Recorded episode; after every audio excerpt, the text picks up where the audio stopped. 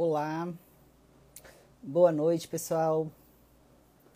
Sejam bem-vindos, todos bem-vindos e bem-vindas aqui nessa super live de hoje. Muitas, muitas informações aqui na live de hoje, muitos mitos e verdades. Vamos descobrir se é mito ou se é verdade. Inclusive, se você tiver alguma dúvida, pode enviar as perguntas né, aqui no chat. Se eu conseguir ler aqui, a gente vai tentar responder vocês. É, ou se não, aqui na caixinha de perguntas também, tá? Hoje eu tenho um convidado é, muito especial aqui. Nunca fiz uma live com ele, né? Dudu Halush, que vocês já, já conhecem. É um expert nessa área de hormônios, de nutrição. Então tenho certeza que vai contribuir muito com todos nós aqui. Já vou chamar ele. Só vamos lá, pessoal, divulgar essa live aí para fortalecer né, o conhecimento, é, para fortalecer essa entrega de, de informação, né, tirar dúvidas de muitas pessoas, contribuir com que as pessoas é, às vezes pensam que tal hormônio, por exemplo, funciona de tal forma e não sabe está lá fazendo uso errado. É numa dessas lives que a pessoa pode tirar dúvida dela, né? Tem uma consulta aí, é, uma palestra gratuita, né, gente? Então, bora lá compartilhar essa live. Vocês podem compartilhar ela aqui, ó. É, nesse aviãozinho que está aqui, então é só lá jogar no direct de vocês para o maior número de pessoas possíveis. Bora lá e vamos ver se o meu convidado, super convidado de hoje já está por aqui. Tá sem som, gente. Agora, tem som? Vocês estão me ouvindo? Dá um ok aí se vocês estão ouvindo ou se não estão ouvindo. Boa noite. Alguém me dá um ok aí, por favor? Tá normal aqui, né? Então, estão ouvindo. Ótimo.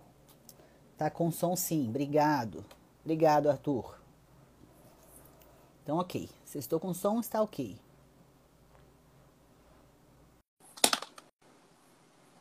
Vamos lá, pessoal, prestar atenção aí nessa live hoje, hein?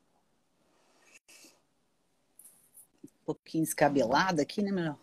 Boa noite, Dudu Ralucci, seja bem-vindo. Boa noite, Angela.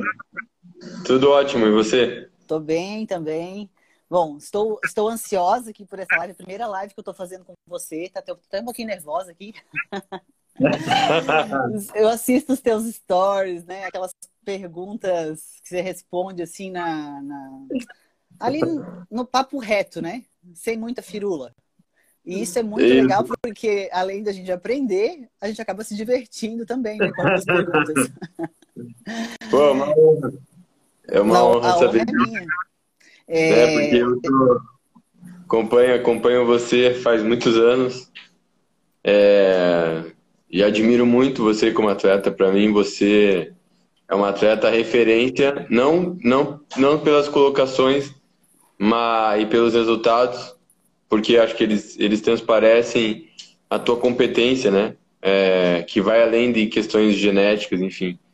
Mas eu considero você uma atleta inteligente. E eu admiro os Obrigado. atletas mais inteligentes.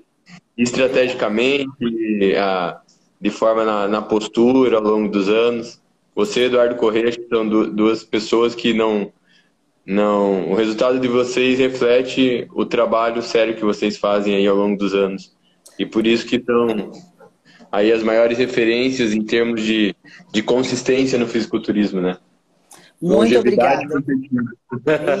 Isso. É, não, eu não, isso eu acho que tem muito relacionado também ao, ao tempo, né, Dudu? A gente é das antigas já, né? estamos aí ainda, é. mas a gente já começou faz bastante tempo. Ou seja, a gente é, não mas... foi contaminado pelo imediatismo né, que a gente vê hoje.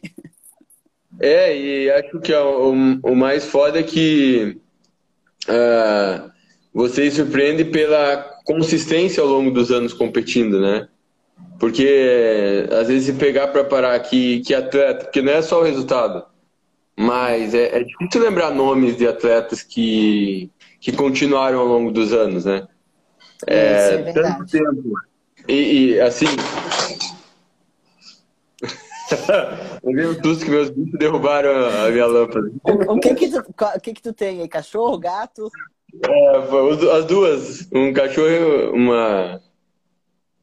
Uma, uma chihuahua e uma gata. Ah, Daí elas estavam correndo aqui e causando Mas já foi. Normal. Eu tenho duas aqui que todo dia estão aqui me assistindo. E mais três que estão lá embaixo que não dá para deixar junto aqui, senão não rola live. é, é tá. Dudu, primeiro eu quero te agradecer você ter aceito o convite. Né? Eu sei que você é um cara muito ocupado, tem né, muito estudioso, então assim todo tempo tá lá ou ensinando alguém, ou aprendendo, ou atendendo. E eu sei que você é um cara mais reservado até, né? E isso também é muito bacana. E então tá aqui comigo, né? A gente podendo falar alguma coisa aqui pro meu público, pro teu público, que muita gente veio daqui de você, né? Já começamos a live aí com o maior número até hoje das lives de começo, assim, já de entrada. Então foi uma boa aceitação já da galera. Acho que o pessoal tava esperando essa live muito. E estou muito feliz que você está aqui. A gente vai poder contribuir aí, principalmente para abrir o olho da galera, né? É, quero também falar para você e até para o pessoal que está aqui que eu não sou uma pessoa que fico buscando treta, né? Então, assim, ah, desse negócio de ficar, vamos falar uma perguntinha aqui, porque isso eu sei que vai dar treta, vai dar, não sei. Não, eu não sou essa pessoa, eu até fujo disso, na verdade. Então, eu quero que você fique bem à vontade para falar aqui é, a tua opinião, e quanto a isso não tem erro, né? A, a tua experiência, o que for, é, independente do que acham outras pessoas, né? Então, aqui é o. Você pode falar o que você quiser, se não quiser responder alguma coisa também, Fica tranquilo, tá bom? Não, tá, fica tá, tá tranquilo. É um Dudu, prazer estar fazendo uma live com você, tá? Pode... Obrigado, meu, eu espero fazer, eu espero fazer outras, porque é. uma das coisas que eu busco aqui, né, que eu tenho como objetivo no meu perfil também é ensinar e informar. Então, é, se as pessoas voltar até para né, ver o meu perfil por um bom tempo, dificilmente se acha uma foto de shape ali. uma foto que eu sendo atleta. Eu, eu, eu, peco nisso porque eu deveria postar mais até fotos de shape e eu posto muito conteúdo, mais conteúdo, gente fazendo conteúdo. Eu falei, será que eu tô eu tô em cima do muro aqui, para onde é que eu vou? Mas, Mas é, você, você, você gosta disso, né? Tipo, Gosto.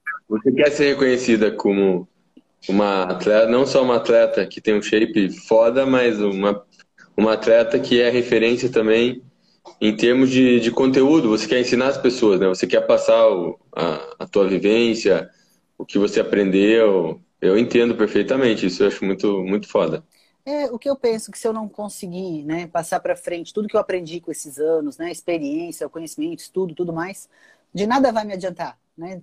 Tipo, é a história do que o conhecimento só para uma pessoa ele não serve de nada. Então, muita gente eu acho que tem medo às vezes de falar alguma coisa, de ensinar alguma coisa, porque a outra pessoa pode usar aquilo e ficar melhor que a pessoa que está ensinando. Né? É verdade, é verdade.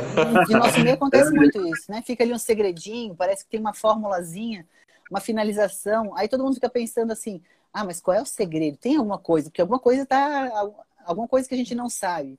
Eu falo assim, da minha parte, é que é tudo tão simples, né? As coisas que eu acabo fazendo, que não tem muita. É, não tem muita, muita mágica no negócio. É o feijão com arroz do básico ali que funciona, que parece que eu estou até escondendo alguma coisa, né? Mas é porque eu sempre fui muito básica, assim, em tudo. É, é eu, eu, por exemplo, quando eu comecei a gostar de fisiculturismo, eu queria ficar vendo vídeo de treino no primeiro momento, né? Uh, para pegar os macetes do, dos treinos e tal, ver como a galera treinava, ver o que, que o fisiculturista fazia. Aí eu ficava olhando o vídeo de treino dos atletas, né? E depois eu fiquei mais curioso para saber como que a galera comia, na verdade, né? Eu falei, cara, eu, eu quero competir, eu quero preciso ver como os caras comem. E era mais difícil achar informação sobre dieta, né? E claro que depois também comecei a ficar curioso sobre hormônio e tal, e obviamente atleta não postava normalmente o ciclo que estava utilizando uhum. na internet. Então eu começava, comecei a buscar, comecei a interagir com a galera do meio, e aí fui pegando gosto.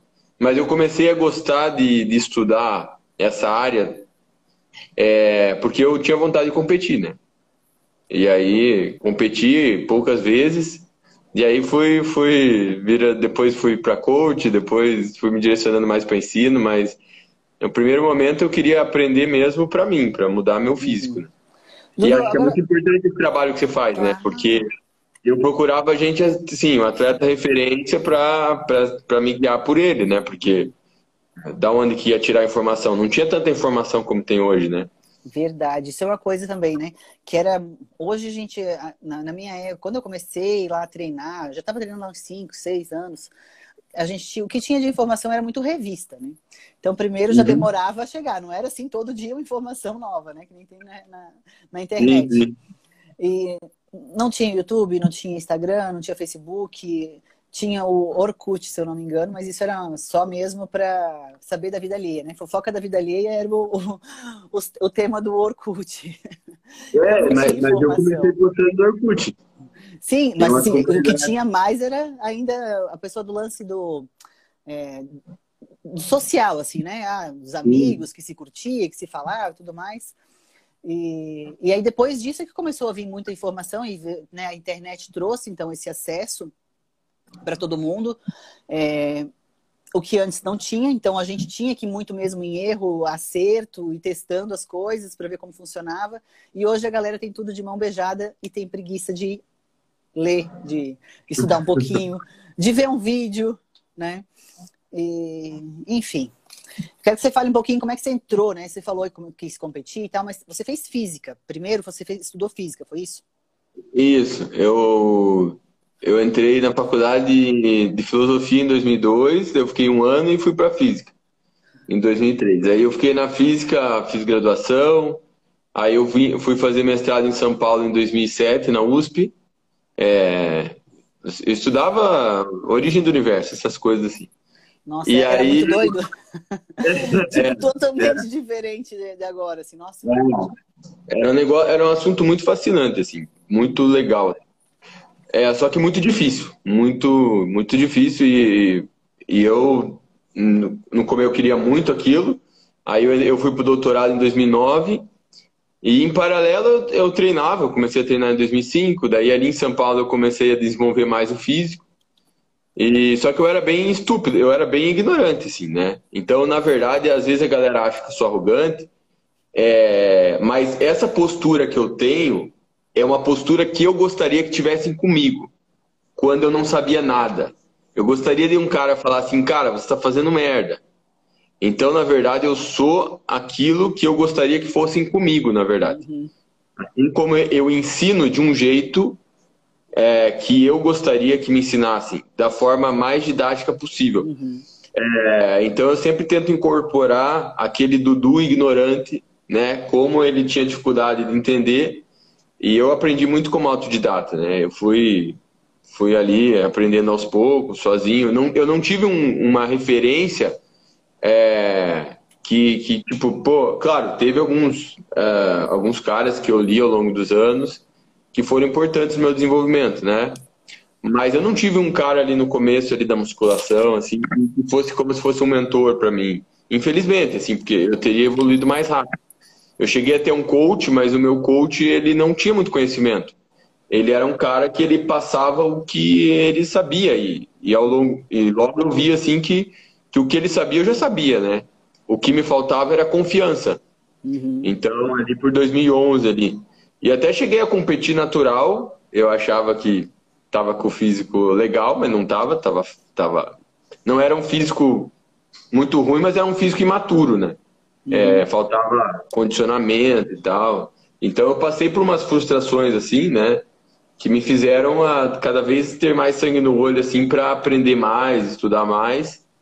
E, e aí eu fui ali por 2010, 2011, eu estava gostando muito de fisiculturismo.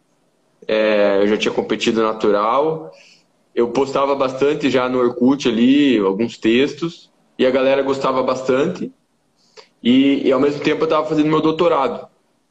E aí no doutorado eu já não estava tão animado porque eu não me sentia bom. Eu não, não achava que era bom naquilo, assim. Eu me achava bem bosta, assim. Tipo... falei, cara, tem mulher. Né? E aí uma coisa foi puxando a outra, porque a galera achava legal o que eu escrevia na internet, que não tinha nada a ver com a minha área. Uhum. E aí eu fiquei pensando, putz, cara, eu já tô com quase, quase os 30 anos aí, e eu tô fazendo doutorado numa parada que eu não me sinto bem. É, não acho que eu vou dar. Não vai dar boa aqui. E eu, é, eu sempre fui muito nerd, assim, para aprender as coisas, assim, né? E, quando era, e aí eu estudava muito a parte de, de. Eu lia de tudo ali: treino, nutrição. E chegou uma hora que eu lia muito de hormônio. E comecei a postar muito de hormônio. É... E eu escrevia muito bem. Às vezes não, eu nem tinha tanto conhecimento, mas para a época já era. É, já me destacava, né? E aí foi uma evolução constante, porque eu comecei a comprar livro, porque muita gente me criticava já, né? Falando ah, que eu não tinha formação, eu não tinha formação e estava falando do assunto. Aí eu falei, ah é? Estão fazendo isso? Então agora estão fodidos, porque eu vou pegar os livros e vou referenciar todos os textos. E foi bom, então a, a, crítica, eu sou um cara, ninguém gosta de ficar recebendo crítica. Quem fala que gosta de crítica, né? É, a gente não gosta, mas não gosta, não, a é. crítica você pode usar a teu favor, né? Uhum. Eu sou um cara que eu não gosto, mas eu, depende de onde vem a crítica, eu faço uma análise e falo, cara, eu tenho que fazer algo aqui para compensar. Então, as críticas acabaram me fazendo com que eu é, me aprofundasse mais para ter mais bagagem para escrever. E aí, quando você referencia, alguém fala assim: Ó, oh, cara, você tá errado. Eu falo: peraí, mas é, eu tô errado? Se eu tô errado, esse cara aqui que é o, o, o doutor, o, o expert, ele tá errado, então. Então não é eu que tô errado, você tá falando que ele tá errado, porque a minha referência é esse cara foda, entendeu? E aí a pessoa fala, porra, é. Então. E aí chegou um momento, né? Passou ali que eu comecei a ser chamado para palestrar e tal, mesmo sem, sem ter formação. Só que aí eu chegou uma hora ali que eu falei, cara, eu preciso mudar de área mesmo, mesmo que comece, né, tenha que fazer um curso aí de quatro anos e tal. E aí eu escolhi a nutrição porque a medicina, é, eu gostava, gosto muito de medicina, mas é, pelo tempo que iria exigir e tal, eu falei, cara, vou, vou, pela nutrição, que é um caminho, né? Eu comecei com 31 anos a faculdade de nutrição ali em 2015. É um caminho mais fácil e que eu, eu preciso trabalhar tudo, né? E eu preparava já, já estava preparando bastante atleta, tendo um reconhecimento dentro do fisiculturismo. É, comecei a dar aula na Uniguaçu em 2015, eles abriram as portas para mim ali mesmo, né, eles, ah, até perguntei, posso dar aula? Eles falam, pode, você tem mestrado, tudo, e é isso que, que importa, mesmo não sendo da área, né. E aí a galera foi, fui, fui ganhando respeito ao longo dos anos, né. Chegou um momento que, que a galera me aceitou de um jeito que pouca gente, assim, criticava pela formação, porque acaba que sendo, acaba virando mérito, né? Se você tem uma pessoa que ela não tem uma formação específica, mas ela manja muito daquilo, não tem que criticar, tem que admirar a pessoa, né? Porque claro, imagina, imagina, a pessoa ela aprendeu por conta, né? E, e, é e isso é uma postura é muito mais difícil. E isso é uma postura que lá na física era comum, ninguém ia criticar um cara lá, por exemplo. O cara fez um trabalho foda de, de mecânica quântica e o cara não é físico, ele é matemático. Ninguém critica o cara por isso. Uhum. A galera bate palma, né? Ou se o cara. Então é. O que é valorizado é o conhecimento. Então, eu, eu, eu venho desde de sempre, né? É, com esse tipo de postura, porque eu sou um cara que eu gostei, sempre gostei muito de filosofia. E eu sempre fui muito inspirado assim por pensadores ao, ao longo dos anos. E o que, o que importa ali para os caras é, é o conhecimento, né? Muitos caras que se destacaram ao longo dos anos, eles não tinham uma formação específica em determinada área, mas os caras eram muito foda porque eles estudavam muito aquilo, né? Uhum. E aí, quando a gente passa por uma faculdade, é, você vê que a faculdade ela é muito limitada para te preparar para área. Se fala assim, eu fiz a faculdade de... É, eu fiz a faculdade de nutrição, eu aprendi coisas lá, aprendi. Né? Porque falar que ah, vai na faculdade não aprender nada também é porque você não está assistindo nada. Eu aprendi, tive bons professores, mas em relação ao que eu trabalho, em relação à, à parte de fisiculturismo, a parte de emagrecimento, essas coisas mais específicas, a, a faculdade é muito crua. E, na verdade, para qualquer ponto que você vai se especializar, a faculdade ela, ela, é, ela é muito. A, a própria, a própria educação física acontece isso. A gente tem um semestre na sala de musculação, aprendendo realmente sobre musculação. Tipo, é, absurdo, é nada, né? é nada. É um, né, é, imagina, são quatro anos e você tem um semestre para trabalhar com a musculação. Você tem dois é semestres absurdo, né? Isso. Porque, passa... porque o, o mercado de trabalho a maioria, do, grande parte das pessoas que se formam em educação física vão passar de musculação. Então, é, a grade do curso, uhum. ela é, uhum. é, é, mal planejada. Né? É mal planejada. Tanto que eu tive, por exemplo, dois semestres de, de, de corrida, como é que é? Ah, esqueci o nome da... Esqueci o nome da matéria agora, esqueci. Mas era de um esporte... Ah, não é corrida o nome? Ah, deu um branco aqui agora. E a gente tive dois semestres daquilo, sendo que a musculação eu também precisava usar para aquele esporte como qualquer outro, né? Ah, futebol teve um semestre, voleibol teve um semestre, mas a musculação ela entrava ali para todos esses para todos esses esportes. E para o fisiculturismo mesmo, então nem se fala, né? Era só musculação. Então a base foi muito fraca. Imagina, eu estava aprendendo lá. Se eu quisesse ser uma treinadora de vôlei, eu teria que me especificar muito nisso né? Estudar, em tudo, fazer uma especialização para ser, por exemplo, uma treinadora de, de vôlei ou de futebol. E só que a musculação ela é usada em todos esses outros esportes. Então a musculação é a base. E nisso aí a, a grade curricular está pecando muito porque você sai da faculdade tendo sabendo um pouquinho de cada coisa, né? Muito raso, mas você não sabe, não sai saindo, não sai é, aprofundado em nada. Já é. Você, você sai um profissional. Se você depender só da faculdade, você é um profissional ruim. Uhum. Né? Tem, tem como ser um bom profissional o cara que só dependendo do que estuda na faculdade. Porque você fica muito limitado.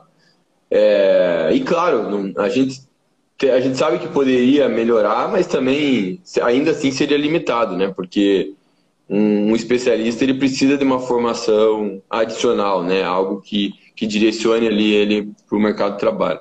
E, e assim, os, os meus livros, é, antes de escrever para, para os outros, eu escrevi para mim mesmo, porque eles respondem questionamentos que eu tinha em relação ao fisiculturismo, né? Muitas dúvidas que eu tive ao longo dos anos que eu tinha dificuldade em encontrar. Uhum. Então, os livros estão pensando nisso. E, obviamente, eles respondem muitas questões que as pessoas têm dúvidas seja sobre hormônio, seja de nutrição. E o de emagrecimento também tem essa ideia. Na verdade, todo o meu material ele é pensado é, em relação às dúvidas que eu tinha e gostaria de esclarecer. Né? Então eu sempre escrevo pensando nisso. E você tem, tem os e-books, tem livro, né? Tá tudo isso disponível para comprar no teu perfil aí, o link, provavelmente. Tem, tem. Tem tudo ali no meu perfil, tem. Inclusive os livros têm promoção até domingo, se Ó, quiser. galera, presta atenção aí, ó. Promoção dos livros do Dudu até domingo, o link tá na bio dele, certo? Clica lá, vai ter informações de onde comprar, né? Deixa eu aproveitar aqui, galera, para chamar vocês aqui também. Olha só, a gente tem um encontro, um encontro anabólico que vai acontecer no dia 19, no próximo domingo agora, que é gratuito. Então, online, gratuito, todo mundo pode assistir, todo mundo pode participar, só que vocês precisam se inscrever, porque a transmissão vai ser através do Zoom. Então, vocês precisam se inscrever, informar o e-mail de vocês para a gente enviar o link para vocês, tá? É, vamos ter lá. Onde se inscreve? O link está na minha bio. Ah, Clicar no link, o link tá. O primeiro link que abre lá na minha bio é só ir lá se inscrever, é rapidão. Ó, vai ter Kaminski, Adam Abas, Dr. Márcio Bach, André Pagé e Felipe Donato. Então as pessoas vão poder acompanhar todos esses profissionais juntos, né, num, num bate-papo, onde vai ter muita informação, com certeza, muita troca de experiência e é online e de graça, gente. Então não deixa de se inscrever, tá? Outra coisa, a gente está aqui, ó, 400 e poucas pessoas agora, agora, galera, vamos fazer chegar 500 pessoas aqui para o Dudu corresponder, assim, aquelas perguntas cabeludas que vocês querem saber? Eu, quanto, o, o nível aqui de pergunta vai ser de acordo com mais pessoas na live. Então, bora lá compartilhar essa live, senão a gente vai só responder aquelas mamão com açúcar, né? É. Então, bora lá compartilhar, né, Dudu? Sim, compartilha aí, galera. Compartilha aí. Dudu, então vamos, vamos, vamos começar. Então você chegou nesse meio através disso, foi competir, virou um entusiasta aí, né? Do... Queria saber muito sobre esse assunto, gostou, entrou no meio, não conseguiu sair mais. porque esse é um meio que, eu digo que é um caminho sem volta, né? Porque sempre a gente é. tem algo novo, sempre aprende algo novo. É, porque uh, o que eu, assim, primeiro eu, eu realmente queria aprender e, e eu achava fascinante o fato de conseguir mudar o físico com conhecimento, porque a gente fala assim, conhecimento é poder. E quando você percebe que você consegue usar o teu conhecimento para mudar o teu físico, é, isso é muito foda. Nossa, né? É, não é só seguir uma instrução, você mesmo é, ver teu físico mudando com, com coisas que você aprende, né? É, isso é muito bacana, demais mesmo. Isso é muito foda. E aí eu fui, é, obviamente, competir. É, eu nunca fui tão bem competindo, embora nas duas últimas eu fiquei com físico até competitivo. Peguei quarto lugar nas duas vezes. Só que aí eu, eu comecei a preparar atleta e, e comecei ali. Foi rápido a minha ascensão como coach, assim. É, porque acho que acabou que combinou as duas coisas. Ao mesmo tempo que eu, que eu comecei a ter bons resultados com os atletas, eu postava muito. Então, as duas coisas é, fizeram com que eu tivesse uma, uma evolução muito rápida. Eu, até, eu sempre falo assim: a gente sabe como o feeling é importante para um preparador de atleta, para um atleta. Mas quando você tem conhecimento, mesmo porque o feeling ele, ele, né, Vanja, ele depende muito da tua experiência fazendo aquilo. Uhum. Né? Então, quanto mais você, você faz, isso. É, mas se você tem o conhecimento, o feeling ele evolui mais rápido, uhum, porque claro. você entende melhor você está fazendo, né? Então se você, porque o cara que não tem muito conhecimento, ele ele fica supondo porque ele errou. Ah, eu errei na finalização porque acho que eu fiz isso aqui e tal, mas ele não entende tão bem por que, que ele errou, por que, que não deu certo, né? O que que faltou. Então quando você tem um conhecimento teórico o feeling ele evolui mais rápido. Eu sempre ah. falo para os professores isso é uma vantagem. Nunca se deve querer separar teoria e prática. Isso é uma estupidez. As duas coisas é, não fazem sentido uma sem a outra, né? Quando o cara fala, ah, na prática, a prática é mais importante, fala assim, cara, mas essa prática sem teoria é cega, né?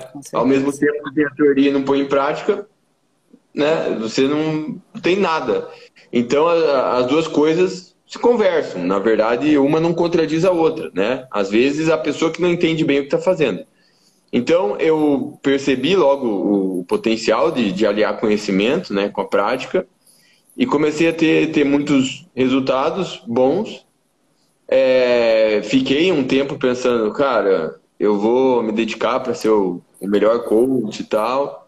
Só que logo assim eu eu eu fui gostando, é, eu comecei a comecei a dar umas palestras e comecei a. Em, pensei em escrever livro, porque eu sou um cara que eu gosto muito de escrever. E, na verdade, escrever é um desafio. Né? Então, quando você escreve um livro, não é, tão, não é que é tão bom, mas o resultado final é muito bom. E te, dá, e te dá prazer nisso também, né? É você conseguir escrever ali todo aquilo que tu é, aprendeu, né? Junto com um pouco da experiência, do que já viu. Isso é muito, muito legal, né? Ó, galera, quem tiver perguntas pode deixar na caixinha de perguntas, tá? Vocês estão perguntando muita coisa, eu não vou conseguir voltar as perguntas aqui para conseguir ler. E eu vou selecionar algumas, então não faz pergunta boba, porque eu não vou responder, não vou falar para o Du nenhuma pergunta muito idiota, tá? Então vamos ser mais fazer uma pergunta coerente. Não adianta perguntar, me passa um ciclo de não sei o que, que não, isso não existe, tá? Isso não, não, não, não se faz isso numa live. Ah, tal coisa e tal coisa é bom para mulher? Para é... Pra quem faz? O que ela está fazendo? Calma, então calma, calma. Vamos lá, Dudu, entrar aí, vamos entrar aí no, no nosso tema, então, né? Porque os nossos seguidores aqui da live já estão ficando muito loucos. Vamos lá, galera, presta atenção agora. Eu vou começar com um que é anabolizante causa impotência sexual? Foi uma pergunta muito, muito feita. Ou seja, aquele cabra macho antes, né, de não tomava anabolizante, não fazia uso de recurso ergogênico e ele era um cara muito ativo. Aí ele foi lá, experimentou um ciclo aí de anabolizantes e começou a ficar broxa. O cabra macho agora tá broxa. Dudu, isso então, acontece? Então, vamos. Hoje eu olho de uma perspectiva mais geral, né? Quando você, quando a pessoa usa esteroide, é, a gente tem que pensar que vai ter efeitos durante o uso e tem efeitos após o uso. Nesse contexto, é normal que a pessoa tenha algum problema sexual com o uso de esteroide, porque se ela não tiver durante, ela tende a ter depois. Agora, a gravidade do efeito, como a pessoa vai sentir, é muito relativo. Então, às vezes, tem gente que tem cara que se, se gaba assim: nossa, minha libido está altíssima. Libido muito alta não é algo saudável, porque pode atrapalhar a sua vida, né? Pode atrapalhar, ficar pensando em sexo o dia inteiro, atrapalha seu trabalho. O cara não consegue nem trabalhar porque só está pensando naquilo. Exatamente. Assim como libido baixa é uma merda, libido alta, as pessoas às vezes acham, se gabam de falar, mas é uma coisa que atrapalha a vida. Então, assim, essa pessoa que está com a libido muito alta, a libido não vai ficar assim. E normalmente quando cair, vai ficar uma bosta. Vai ficar uma merda. Por quê? Porque essa libido alta, geralmente, ela é sustentada, no caso dos homens, principalmente pela testosterona, mas não é só a testosterona, a libido pode depender, por exemplo, do próprio estrogênio. É, e, e quando a pessoa diminui a dose, ou quando ela retira o esteroide, a libido tende a cair. Só que é, as pessoas sentem essa queda de forma diferente. Algumas pessoas sentem menos, outras sentem mais. Mas é normal que a pessoa que usa esteroide tenha algum problema de função sexual. Às vezes chega a ser problema de ereção, no caso dos homens, né? É, e, é porque é, pode acontecer e a gente vê cada vez mais. Eu recebo muitas perguntas em relação a isso. E, e, isso é um problema complicado, por quê? Porque a galera acha que, que, que tem um remédio que, que resolve a libido. Então, tipo assim, tô com problema de libido, do que, que eu tomo? Não é assim. Tomei um negocinho, pronto, o negócio funcionou. Quem dera, né? Tem, tem um medicamento na farmácia que fala assim, solução da libido, né? Infelizmente, tomar catuaba e tributo, tributo... Funciona? não, não vai resolver um problema desse, né? Tá certo? Então, assim, é, o problema, para você saber tratar um problema em relação à função sexual da pessoa, você tem, tem que saber o que causou aquilo, né? Porque tem, tem questões, pode, é, muitos problemas em relação à função à libido podem ser é, em relação a, a efeitos é, psicológicos, né? Uhum. É, então, às vezes o relacionamento não tá bom, a situação que a pessoa está vivendo não tá legal, mas quando a pessoa usa esteroides, o que, o que geralmente bagunça a libido são as oscilações hormonais, né? Por exemplo, o cara pode estar com a testosterona dele alta, mas se ele estava com a testosterona mais alta, ele reduziu a dose, a libido tende a cair também. Então ele sente como se ele tem uma libido baixa mesmo estando com nível alto de testosterona. E é comum também é, problemas de libido quando o homem usa inibidor de aromatase, ele suprime o estrogênio. Tem muita gente que acha que a libido depende só da testosterona, mas o estrogênio suprimido ele pode causar baixa libido e problema de, de, de ereção. Então, é por isso que não, não tem um medicamento para tratar libido. Eu, eu, inclusive, eu falo assim: é, eu já tive problemas de libido com esteroide, só que por que, que eu não me desesperei? Porque eu sabia que aquilo é era normal acontecer e eu não tinha como fazer algo, fazer algo rápido porque eu estava reduzindo a dose e eu queria reduzir a dose. Então não tinha como ter uma solução rápida. A única coisa que eu falei para minha mulher, ó, minha libido vai ficar baixa aí um, um tempinho.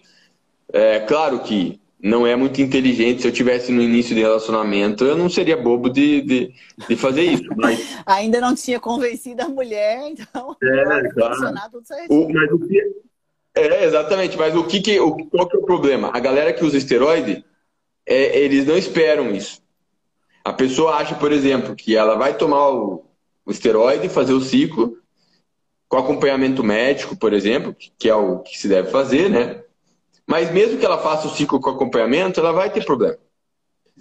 Né? A questão é a gravidade disso é, pode ser controlada até certo ponto, e, e, você fica muito mais tranquilo se você sabe que isso vai acontecer e mais ou menos em quanto tempo isso tende a se resolver, né? E, e quando você usa sem conhecimento, aí que tá, você fica, você não sabe, então é tudo imprevisível e aí você fica assustado e de repente você acha que não, não tem uma solução para aquilo. Mas é realmente um o esteroide realmente causa problemas na função sexual. Às vezes não durante o uso, mas, mas provavelmente depois, depois, do uso. Então, o, o ideal é a pessoa ah, vai usar, então consultar com esse médico, vai, vai usar, pode acontecer isso, né? Pode acontecer durante, pode acontecer depois. A pessoa já saber disso, porque também a gente vê muita gente assim tocando, ah, foda-se porque vai acontecer depois. quero saber do agora. Eu quero ficar no shape agora, depois e depois. E aí isso acontece, a pessoa acaba tendo é um problema psicológico que atrapalha muito ainda. Às vezes o problema nem é tão grave ali da, né, da, da própria libido, mas o psicológico abala, né? E aí, Dudu, uma curiosidade ah, até. E às vezes você. A pessoa estraga o relacionamento dela, né? Sim. Dependendo da, da é, gravidade do. A gente está vendo muito hoje em dia também a galera usar Viagra, Tadalafil e o escambau, e muito cedo né? Tipo, o homem tá lá, 19 anos, ele toma ir para balada, ainda junto com o ciclo e tudo mais. O que, que, que, que esperar dessa pessoa quando ela tiver 40 anos? É, o, a gente não. A princípio, esses medicamentos eles não têm efeitos colaterais agressivos, né? Mas não é legal usar continuamente. Eu já conheci pessoas que tiveram problemas de ereção é, com o uso Contínuo. com uso frequente desse tipo de medicamento, né? É, então, é, eu não recomendo ficar utilizando. A gente sabe que eu já utilizei Tadala, uso às vezes, mas eu não recomendo o cara ficar usando continuamente, principalmente em doses mais altas, né? Aí ainda mais ficar usando para treinar, né? Se for usar, usa lá com a namorada uma vez ou outra, mas. é, quando precisar de um reforço, assim, que não estivesse se sentindo muito confiante. É, porque imagina que foda, a tua ereção depender só do medicamento. O cara Sim. ficar a dependendo só de. Era, né? É foda. O, Van, é. o Vander até falou: que não dá é pra ficar. Tipo, só, só dá pra usar isso quando o cara sabe que o negócio vai estar meio barro, meio tijolo, não sabe se vai funcionar, né? Não vai saber se vai ficar ereto o é. suficiente. É, aí... isso, isso, isso é legal, né? São medicamentos que, que são interessantes num pós-ciclo, por exemplo, né? Uhum. O cara tá com problema de ereção no pós-ciclo, é, mas é, é sempre legal usar de forma estratégica, de forma inteligente, não ficar é, usando por conta. É. E é. usando para ir para balada, né? Exato. Outra pergunta aqui, Dudu. É, hoje se fala muito, né? Na, antigamente se falava muito em TPC. Fez um ciclo, uma TPC seria obrigatório. Hoje a gente vê muitos profissionais defendendo que não se não necessita mais fazer o uso do, da tal da TPC. Né? Isso para homens e mulheres. Qual é a tua opinião sobre isso? Isso é necessário? É algo que pode é, acarretar muitos problemas para os usuários de anabolizantes se não faz o uso do TPC? Que, qual é a tua opinião sobre isso? Então, é que a, a gente tem dois pontos, né? o homem e a mulher. Uhum. Para homem, é, é inteligente fazer TPC se o cara para de usar esteroide, né? Porque uhum. a terapia pós-ciclo tem a função não de manter os resultados do ciclo, mas de acelerar a recuperação do eixo. Se o eixo do cara, se a testosterona dele demora para recuperar, ele vai ter mais efeitos colaterais pós-ciclo. Ele vai sentir mais libido baixa por mais tempo. O humor dele tende a ficar deprimido por mais tempo. Em algumas pessoas isso pode ser mais grave. É, fadiga, desânimo. Então, você acelerar. É, isso já é normal no pós-ciclo. Eu costumo falar assim: é, o esteroide ele é muito potente realmente né? Ah, quando a gente toma e tal, o cara fica muito mais exposto, né? A massa muscular aumenta, a força aumenta, energia aumenta, você se sente mais forte, tem alguns efeitos de, de mania, hipomania que, que deixa a pessoa mais autoconfiante. Mas no pós-ciclo é o contrário, é uma merda. O pós-ciclo é uma bosta, é, você fica desanimado, fica com baixa energia. Então, mesmo que o cara faça TPC, ele tende a ter esses colaterais. Novamente eu falo, é muito variável como as pessoas sentem isso. Mas além de perder a massa muscular com ciclo, ela não se sustenta, né? Você tende a perder a maior uhum. parte. É, você ficando sem fazer uma recuperação é pior ainda. Então é melhor fazer o, a recuperação do eixo, né? É, fazer a TPC. Na mulher, é, a gente, é, a gente tem um, mais um, uma situação mais complexa. Por quê? Porque na mulher, ela está usando um hormônio que é derivado da testosterona, né? O esteroide anabolizante. É um hormônio androgênio. E, e esse hormônio não é da natureza da mulher produzir em quantidade grande. A mulher produz testosterona, mas não é, não é para ter níveis altos. Né? Tanto que a gente sabe que a testosterona em dose alta só é usada na mulher que, que é a mulher que quer fazer a terapia de, de, de mudança de, de sexo. De de sexo. Né? Uhum. Que quer realmente virilizar, androgenizar. Uhum. Então, quando a mulher coloca o esteroide, ela está fazendo algo que vai contra a sua natureza feminina.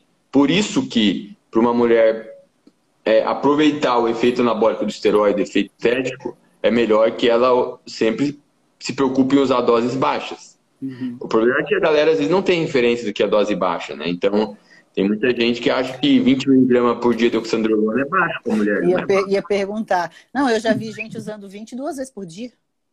É, imagina, é uma dose altíssima para a mulher. Então, baixo para a mulher ali, que é, já é uma dose que dá efeito anabólico, 5 miligramas por dia de oxandrolona. Já é uma dose. Por dia, Mas isso. É, é isso, por dia. Só que tem 10 ali já é uma dose muito boa. Só que o que acontece, Ângela? É, a mulherada vê uma fisiculturista como você, por exemplo, e elas acham que de repente fazendo um ciclo a Ângela deve fazer um ciclo especial que, que eu vou ficar. Ó, que né, se eu fizer aqui esse ciclo um ano, vou ter um físico foda. Né? E, e aí a galera não tem a noção de que um físico de um atleta é construído por, por muitos anos e depende de uma certa responsividade genética. Então, são duas características fundamentais para você ter evolução do físico. Uma é você ter uma genética que responde ao treino, e a genética, se é responsiva ao treino, vai responder ao hormônio. E a outra é o tempo sobre estímulo, ou seja, a consistência ao longo dos anos. Né? Então, o que acontece? É, então, a pessoa faz um ciclo ali e ela acha que vai ficar com um físico muito bom com um ciclo. E aí que está a ilusão. É, então, a mulher, quando ela usa esteroide, ela, ela precisa ter esse cuidado, por quê? Porque o efeito estético, anabólico, ele é, é proporcional à dose, mas o efeito virilizante também é proporcional à dose. Então, é, 100 miligramas de testosterona para uma mulher é uma dose muito alta por semana, 100 miligramas por semana. Por quê? Porque é uma dose que imita o nível fisiológico de um homem, né? Dudu, é, eu, vi numa live, eu vi numa live sua, você falou, ou num podcast, eu não me lembro agora, mas eu escutei você falando isso, que esse, esse nível né, de homem e de mulher que o, tipo, o homem produz quanto de testosterona natural? Era... O homem ele produz é, 50, 50 a 70 miligramas por semana. E mulher? Mais ou menos. Mulher vai produzir ali 5 miligramas por semana, no máximo. Uau. Então, é, você... Ou seja, 10 vezes menos. Né? Então, por isso que um pouquinho só do, do, do já, ergogênico já vai fazer diferença, porque já vai aumentar bastante esse nível. Exatamente. Você, se você der 5 miligramas por dia de oxandrolona para um homem, é relativamente pouco. Mas para a mulher, não é pouco. A questão é a questão de, ter paciência também e de, e de treinar e tal. Né? Então, assim, eu falo isso porque quando eu comecei a estudar sobre hormônios em mulheres, os, a, a minha referência era os relatos nos fóruns. E aí era normal a galera, as mulheres relatarem 30 miligramas por dia de oxandrolona, 20. E aí eu achava, bom, é, isso aqui é o normal, né? Só que conforme eu fui preparando atletas mulheres de, de, de, com um potencial genético muito bom, e conforme eu fui conhecendo o fisiculturismo, conversando com atletas, eu vi que as atletas de elite, elas usavam pouco, normalmente. Normalmente. Né? E então, por quê? É justamente aquelas mulheres que não ficavam virilizadas, que elas conseguiam competir ao longo dos anos sem transparecer virilização, masculinização do corpo. É, e isso é muito difícil hoje, porque é, se você apressar, dá para uma mulher ficar com físico foda mais rápido? Dá, tomando doses maiores. Mas a que custo isso vai ter, né? Então. Quanto tempo ela... que essa pessoa vai continuar competindo? E depois, Exatamente. parou de competir, Exatamente. o que, que acontece com esses efeitos colaterais? Você vai viver Exatamente. por quanto tempo? Exatamente. Tanto que a gente vê assim, as categorias femininas que, que, que as mulheres apresentam um físico mais condicionado, as mulheres também são mais masculinizadas. Porque não tem como fugir de doses. É muito mais difícil a mulher ficar com, com um físico mais musculoso, condicionado, é, com pouco hormônio, né? A gente tem umas aberrações aí genéticas, como a Juliana Malacarne e tal, mas no são geral. Poucas, são, é, são, são raras de achar, né?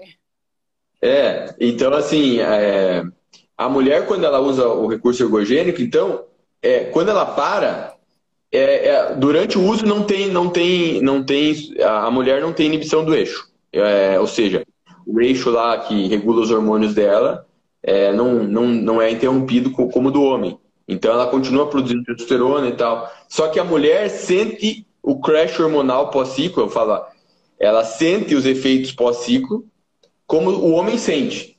Então, no sentido de colateral pós-ciclo, por mais que a mulher não tenha inibição do eixo, ela sente os colaterais semelhantes aos homens. E quanto mais usou no ciclo, normalmente mais sente. É, é como se os, é como se você deixasse seu corpo mal acostumado, né? Uhum. Eu, é, você. E aí, e aí ainda é pior você... quando essa pessoa não tem uma, uma constância nos treinos, na alimentação, né? E até no tempo que está fazendo isso, porque muita gente começa a usar, começou a treinar, já quer competir, né? E já está usando hormônio. Então ela nem construiu Sim. ainda nada do que o corpo dela poderia ter construído só com o recurso próprio, né, que já tem. E aí você é, já começa ela... a colocar de fora. E, e você tem. E a pessoa, ela, ela conhece menos o corpo dela, né, também. Porque é muito importante o, você treinar mais tempo possível natural, porque você acaba entendendo melhor como o teu corpo responde aos estímulos de treino, dieta.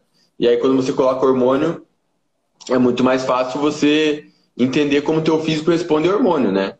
É, eu aprendi isso ao longo dos anos, eu já fiz, né? Eu come... Chegou uma época que eu comecei a usar menos hormônio, em parte por questão de saúde, mas porque eu queria entender que como meu corpo respondia com pouco. Porque aí eu conseguiria entender como ele responde com mais. Normalmente a galera faz o inverso. O cara já começa um ciclo com três hormônios, dois, com dose alta, e ele não sabe como o corpo dele responde com, com pouco. E esse pouco, né, Angela? Não é pouco. É, é uma, é, o pouco que eu falo aqui, por exemplo, uma durateston por semana é uma dose que é baixa relativamente que a galera usa, falando de homem, né? Uhum. É, só que é uma dosagem suprafisiológica. Então essa dose, ela é pouco comparada ao que a galera usa, mas ela é bastante comparada ao meu padrão natural. Uhum. Então, o, o é, é muito melhor quando a mulher, por exemplo, se ela começa, em vez de usar 30, 20 por dia de oxanolona, começa com 5.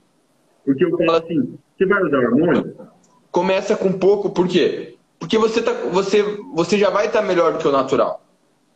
Claro. Né? E você está você tá correndo menos risco também do que usar uma dose mais alta. E até porque e... quando você vai usar uma droga pela primeira vez, né? Ou vai usar pela primeira vez um hormônio, o corpo vai responder, porque é isso que você está falando. Vai colocar, né? Vai adicionar um pouquinho mais do que já produz. Então, assim, ele vai responder muito mais, porque aí você pode até chegar num ponto que vai ver se vai trocar ou se vai é, aumentar alguma dose, mas enfim, se já vir com uma dose alta, é o lance do queimar a largada, né? A pessoa não, não, nem começou, nem viu se o pouco funcionava ou não, e já foi aí para uma alta, para uma dose alta. E aí dali para frente é só para trás, né, Dudu? Sim, sim. É, tanto que eu, hoje, por exemplo, a minha, a minha ex-namorada, que, quando, que foi que é, em 2011, quando eu não tinha conhecimento, ela foi meio cobaia, mas ela queria usar hormônio. E naquela época, para mim, 30mg por oxandrolona era normal, todo mundo falava. Ela usou 30 por seis semanas, ganhou 5, 6 quilos. Né? Então, assim, mas, mas, mas foi uma dose agressiva, né? Hoje eu vejo. A minha atual mulher, né, a Dani, ela usa cinco por dia. Né? Então, assim, o físico responde muito bem. Responde muito bem. É, e, e, a vantagem de usar uma dose mais baixa é que você, como é menos agressivo, você consegue usar por mais tempo. Sem muita preocupação. E quando você tira, o crash é, pior, é mais fraco.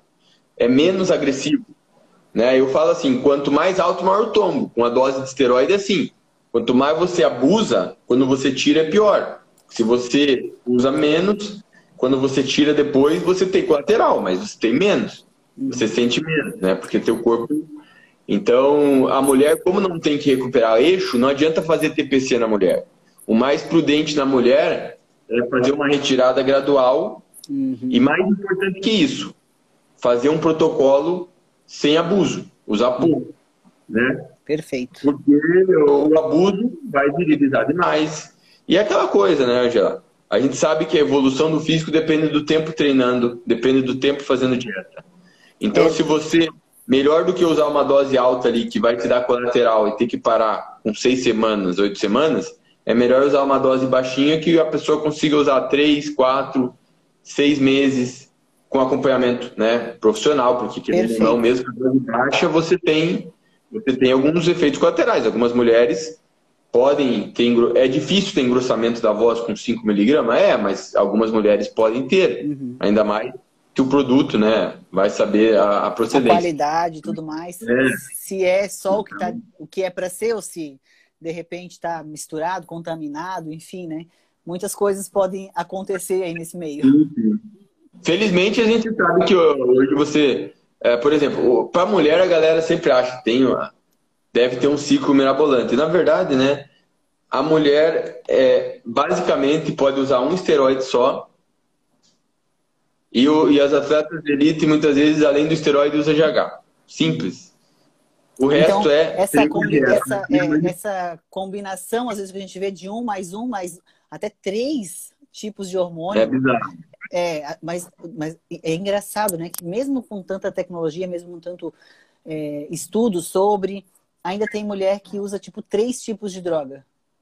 Três tipos. Texto, já vi, já vi atleta biquíni com texto, tremo e estanozolol. Meu Deus falei, do céu. Tá... E aí você é, vê depois e... alguns efeitos. Beleza, foi lá, fez isso pro campeonato, foi legalzinho o campeonato, às vezes né, não é garantia de que vai ganhar, não é garantia de que o corpo vai estar do jeito que precisava ter, porque, até porque isso depende muito aí do, que você estava falando, do, do, treino, né, da dieta em si. Se não é um corpo construído também só em cima de drogas e só vai ter o, o efeito ruim depois. Mas aí, dos efeitos que podem acontecer com as mulheres, né? É, pra gente, né, eu, tipo, cabelo, se mexer no meu cabelo, para mim, é algo terrível. Né? Então eu tenho muito medo do lance. É, eu tenho um cabelo fino, que já é de família, né? lá do sul, lá, uma... minha, minha, minha família é um pouco de origem alemã, então já tem aquele cabelo fininho. Então, assim, se eu, qualquer coisa que faça, o cabelo cai. Então tem que tomar muito cuidado com o cabelo. Né? Aí a gente vê muitas meninas com a pele também, que você olha assim, meu Deus, essa pele, eu nunca aceitaria estar com essa pele. Né? E sim, a, sim. as pessoas querem tanto usar o hormônio que não estão se importando com esse tipo de, de, de efeito colateral. E aí tem os outros, né, Dudu, que são piores, assim, ainda, como é, o aumento do, do, do, clitóris e até o engrossamento da, da, da voz. É, esse, esse, geralmente acontece em doses maiores. E tem mulher que se adapta, né, porque fica tão obcecada, assim, no, no resultado estético ali, que acaba aceitando alguns colaterais e acha que que é normal, né? É, sem contar, né, Angela? A gente tá falando aí de, de virilização, mas é, os efeitos neuropsiquiátricos dos esteroides nas mulheres, às vezes, é, é um agravante também, né? É, então já vi, já vi que, que junta às vezes com, com uma dieta maluca.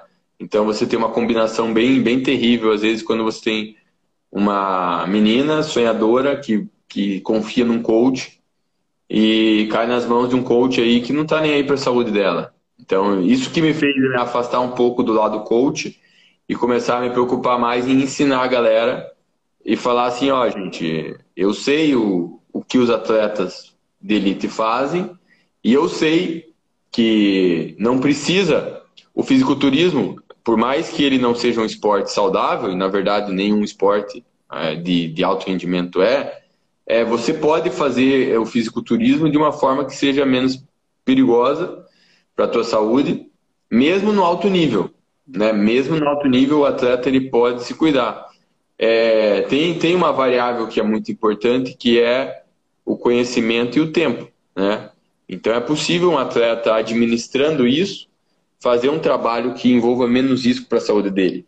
E essa longevidade, quando você foca na saúde, você acaba tendo mais longevidade no esporte. Porque no fim das contas, o objetivo do atleta é ele quer competir por muitos anos, ele quer muitos, quando conforme vai ganhando, vai querendo aquilo, né?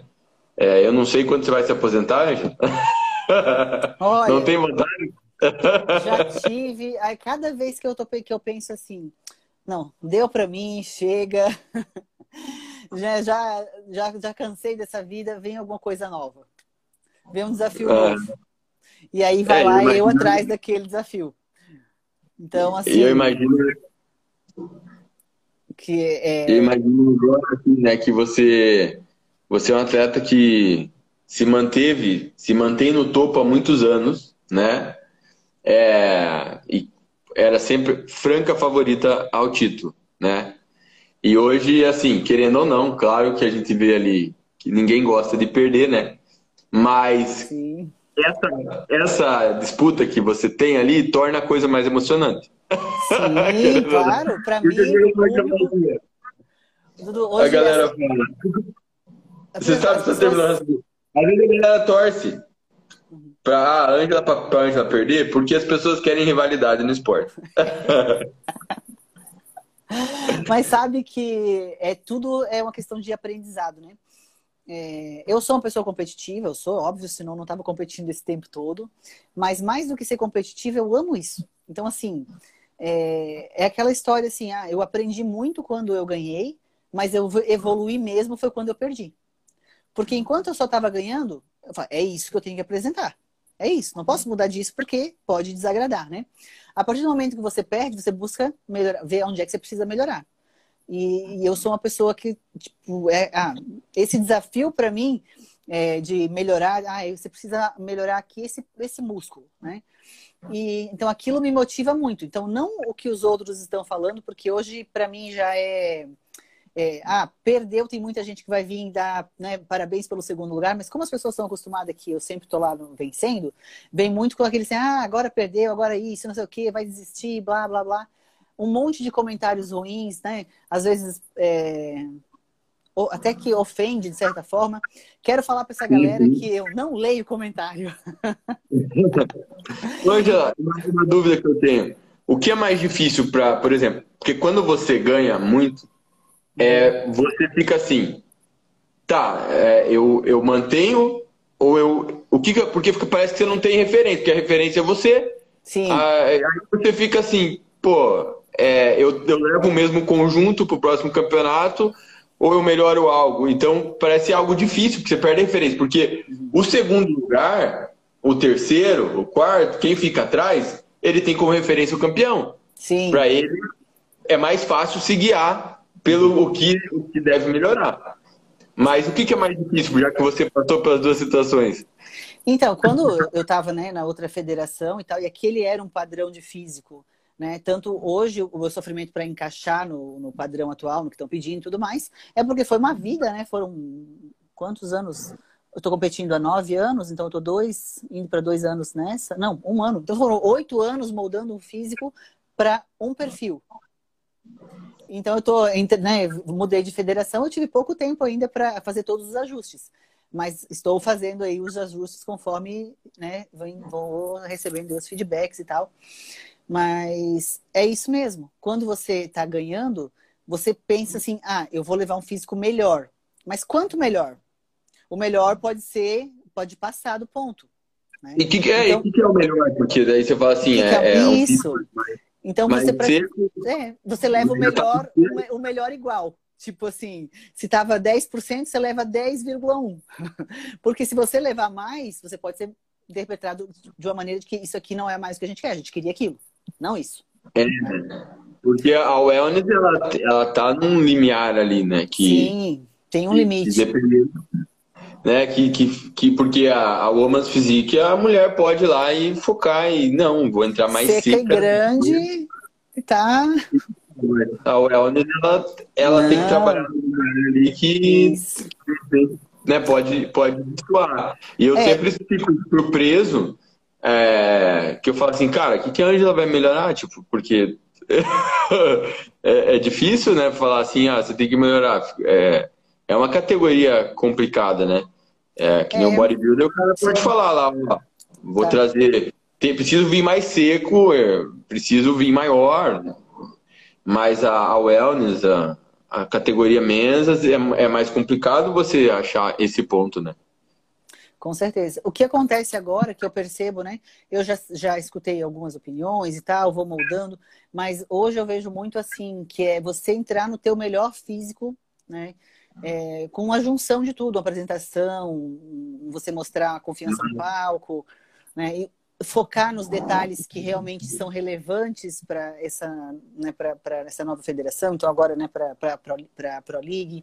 Então eles têm alguns pontos que eles olham mais, que eles gostam mais. Então é tentar deixar esses pontos o mais evidente possível, que chame atenção, porque alguns pontos eles não levam muito em conta, entendeu? Então, a gente usa o cabelo nas costas, né? Então as costas é algo que não, não é levado tanto em conta, mas não dá para você treinar, é, destreinar as costas ou não treinar mais as costas, porque isso vai deixar teu físico não harmonioso. Né? Então é um jeito de você mostrar, é mais como você vai mostrar o teu físico do que como realmente. Então, a pose. Né? Tem pose, a pose que é obrigatória, que é um lado, né? Tipo, ah, o perfil é assim, mas não tem exatamente. É... tem que ser exatamente desse jeito como era na outra, né? Então você pode valorizar a tua pose com um pouquinho com a perna mais aberta, ou com a perna mais fechada, ou com o pé virado para fora, ou não. Então a atleta vai ver como ela pode ficar melhor posando para mostrar o que ela tem de melhor. Porque são físicos totalmente diferentes. Né? Antes a gente Sim. tinha, a gente via muito físico mais parecido, assim, né? Então que via físicos é o primeiro, mais parecido com o segundo, mais parecido com o terceiro e tudo mais, né? Hoje a gente vê um pouco mais diferença nos, nos físicos, porém é, vai lá conta, vai contar muito ali é, tudo isso que passa no palco, né? A confiança, a apresentação, é, se ela conseguiu mostrar o que deveria mostrar, é, a, a, o condicionamento. Hoje eu percebo que o condicionamento aqui é muito mais exigido né? Porém, não pode ter muito volume. Então, é uma, uma adaptação de, de... Mas condicionamento é algo, por exemplo, que não tem que. Você já entra no, num condicionamento que não é indiscutível, né? Tipo, é, é algo que... é muitas coisas, né, que que envolve também, é um jogamento subjetivo. Uns gostam mais de um tipo, outros gostam mais de outro tipo. É, é isso que eu ia chegar, é, é isso que eu ia chegar, por exemplo. A gente vê quando tem atletas que que realmente destoam das outras. É, por exemplo, você, a, a Fran, realmente é indiscutível que vocês têm que disputar o título, mas ali parece que fica algo meio que de, subjetivo mesmo.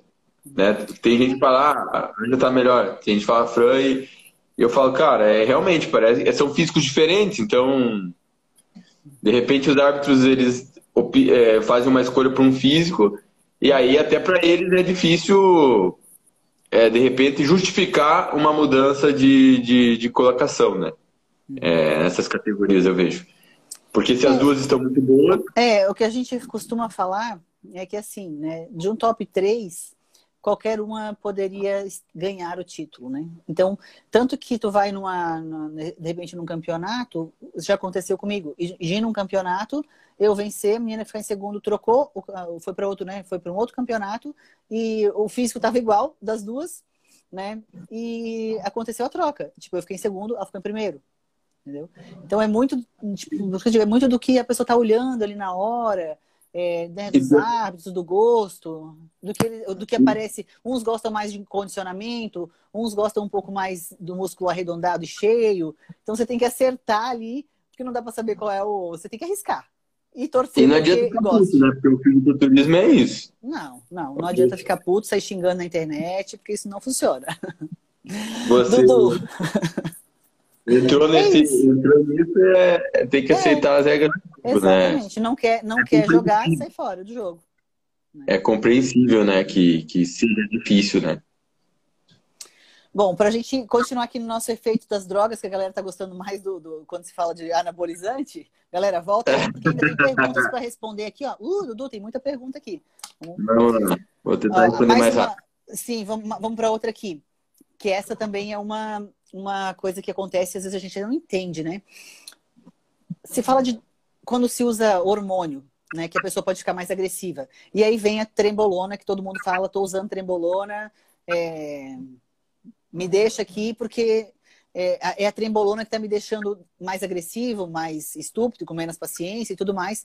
E a gente vê, às vezes, até num, né, num final aí de preparação, que é quando a maioria usa, né, os homens, é, briga, até brigando com a mulher, né, não tendo paciência com o filho, é, e vem a justificativa da tal da trembolona, né? Isso é verdade? Essa droga causa mesmo esse efeito? Então, já, a trembolona é um, é um esteroide que a gente não encontra é, para farmácias de forma legal, então, que a gente encontra hoje só no mercado negro. Então a gente lida com um produto que muitas vezes a gente não sabe se é realmente trembolona. Eu já usei trembolona e, e realmente parece ser um esteroide diferente dos outros, tanto em potencial uhum. termogênico, né, como potencial para segurar a massa muscular, potencial catabólico, anabólico, é, e parece realmente ser um esteroide bem problemático a nível de sistema nervoso central, de causar efeitos neuropsiquiátricos, enfim. Mas claro que a gente tem essa incerteza, porque a gente não tem estudos humanos que avaliam o efeito da trembolona é, no sistema nervoso central. Então a gente tem apenas ali as nossas especulações referente a isso. Mas é, eu acho que é aceitável, porque a gente tem muitos anos já é, de fisiculturistas usando esteroides e eu mesmo já usei tremolona só com testosterona, então era. É, eu sei o que é usar texto, né? Sozinha. Porque assim, relato, a gente sempre tem relato de fulano fazendo isso, aquilo. E claro, eu não, não dou voz para qualquer relato, porque é, o relato é sempre enviesado, porque a pessoa pode estar fazendo muitas coisas. Mas quando você conhece usuários mais experientes e tal, é, dá para confiar mais às vezes no relato. E eu mesmo já usei, então eu sei que trembolona realmente é, tipo, é, considerar em nível de agressividade, é o pior esteroide. Os esteroides, de forma geral, eles podem aumentar a agressividade, mas isso não é um efeito é, assim que, que potencializa muito a agressividade da pessoa, né? É, pode, algumas pessoas podem ter uma resposta maior, mas no, no geral a testosterona não deixa uma pessoa muito agressiva. Geral, Sim. não tem. Não deixa assim aquele alfa, aquele ah, quer atacar tudo e tá, tudo bra tá, e tá bravo e tal. Não tem, não, dá, não é justificado esse comportamento com o uso, por exemplo, né, das drogas mais comuns aí. É, não, não, não, não tem isso. Isso, isso é exagerado. Pode acontecer com um ou outro, mas, mas não é o normal. O cara ficar muito agressivo só porque tá tomando um esteroide lá. Se isso acontecer, é. até é melhor procurar ajuda aí de um psiquiatra, psicológico, né, um psicólogo, enfim. É, então a pessoa que, que tem esse efeito potencializado é porque ela já é agressiva, né? Uhum. Porque o álcool é muito mais fácil a pessoa ficar agressiva por, por tomar álcool do que por tomar testosterona. Uhum. É. Então, agora, a tembolona é um esteroide à parte. Realmente, ela parece é, promover muitas oscilações de humor, é, aumentar a agressividade mesmo. Por isso que é prudente, se a pessoa for utilizar, usar uma dose baixa, porque ela é poderosa mesmo em doses é, relativamente baixas, né? Para um homem seria 200, 300 miligramas por semana. O cara não precisa usar mais que isso, né? Tem atletas profissionais que, que usam doses nessa faixa. É um esteroide muito poderoso mesmo, muito potente. Eu considero o esteroide mais potente em efeitos estéticos em combinação ali de, de anabolismo e perda de gordura, não tem nada igual. E tem estudos em ratos mostrando isso. Não temos estudos em humanos, mas tem estudo em ratos mostrando esse potencial dela para reduzir a gordura e tal.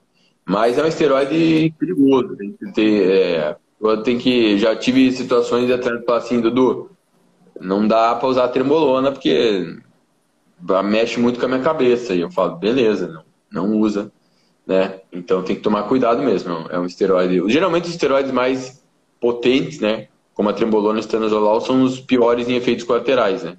E a trembolona tem essa característica de, de afetar muito o sistema nervoso central. Né? Mas, infelizmente, a gente não tem estudo em humano para saber. Para ver como realmente, isso, como realmente aconteceria, né? Dudu, agora tem aqui umas perguntinhas, né, não tão sobre hormônio. Eu já vou pegar algumas perguntas que a galera deixou aqui para responder, tá? Essas aqui, se você só quiser responder como mito ou como verdade, até porque tem muito disso aqui respondido nos teus é, stories e também lá na, no, nas lives que você faz né, no, no, no Instagram e também no Rios. É, no, também tem muitas coisas sobre isso. Então, se você quiser só falar mito e verdade, está tudo bem, tá? Creatina dá pedra no rim? Não. Creatina é um ótimo suplemento, é um suplemento muito seguro. Pode usar todo dia pro resto da vida, se quiser. Ótimo. Até é... eu vou lá. é uns bens antigos e, e, realmente ele funciona, né? Tem estudos aqui é, que funciona. Suplemento excelente. É um dos melhores suplementos, se não o melhor pensando em, em performance. Uhum. Fruta na dieta engorda? não, fruta não engorda. A pessoa, na verdade, se a pessoa aumentar o consumo de fruta, é, mesmo que ela come, mesmo que ela consuma muita fruta, ela não vai engordar, por quê? Porque quando a pessoa come muitas frutas, ela acaba deixando de comer alimentos mais calóricos. Uhum. Por isso que nos estudos eles falam que a fruta é como se tivesse um efeito anti-obesidade, porque a pessoa que consome muita fruta, ela acaba comendo menos bobagem, menos alimentos mais calóricos, ricos em gordura e açúcar. Porque a fruta, a maioria das frutas tem uma densidade calórica baixa, elas têm poucas uhum. calorias. Sim. Então, se você pega, por exemplo, é, 500 gramas de melancia lá, por exemplo. Vai dar 150 calorias, meio quilo de melancia. Nossa. Então as frutas elas são, são muito baixas calorias. Você come bastante fruta? Amo, como muita fruta. Eu como fruta no café da manhã, eu como eu tenho fruta com whey em algum momento. Sempre tem na, na bolsa né, uma proteína e uma fruta para a hora que não dá tempo de fazer uma refeição. Eu como fruta antes de dormir também. Tipo, eu faço ou, aí, eu... e no pré-contas também, né? Sempre, sempre. Eu como abacaxi, eu gosto muito de comer abacaxi e melancia à noite. É, eu, eu gosto muito de passar essas, essas aí. Tem, tem pouca caloria e são uma delícia.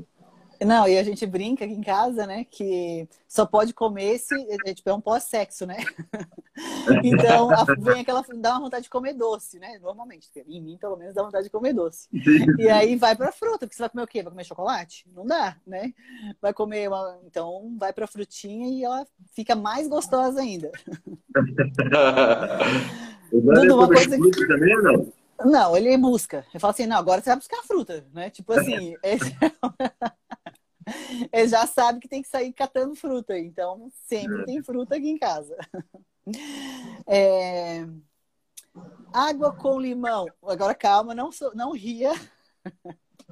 Porque eu, uma vez na minha vida, tomava água com limão e glutamina. E era muito gostoso, né? Mas se isso funcionava, hoje a gente sabe que né, tem. Funciona para matar a sede e tudo mais, o limão é gostosinho, né? Mas mito ou verdade, se emagrece ou não tem nada a ver? É, na verdade a galera é, fala por, por, por exemplo, tem um argumento que não faz nenhum sentido, né? É da água com limão alcalinizar o corpo. Não faz sentido nenhum, porque o corpo você não consegue mudar o pH do sangue com alimento. Então não tem nenhum sentido isso. E sobre emagrecer também não faz nenhum sentido, né? Tem até uma piadinha que é vai emagrecer se você ir colher o limão lá 20 quilômetros no pé e tal. Então, assim, é, se a pessoa se quer tomar, beleza, tome. É, água com limão a gente tomava é, chamada de limonada, né? Limonada, limonada. Agora o pessoal a limonada vai açúcar. Beleza, põe adoçante. Aí vão falar, ah, mas adoçante faz mal. Mal baseado em quê? Então, assim, não, não tem nada demais tomar água com limão. É, é como. Vai ficar mais hidratado. É muito melhor você focar em comer um prato de salada do que ficar nisso. Mas, se a pessoa quiser tomar também, né? Não vai aumentar a imunidade por causa disso. Né? O limão ele é uma fruta, mas tem várias frutas com potencial tão bom quanto ele. Então, o mais importante numa alimentação saudável é você focar em comer frutas e vegetais. O, o, a água com limão não vai fazer nada demais. Essa é a verdade. Mas se é gostoso, você gosta de beber água com limão de manhã, bebe água com é. limão, não tem, pro, não tem problema, mas não vai emagrecer. É, eu acho gostoso tomar água com gás com limão. Aí eu acho gostoso. Água com gás.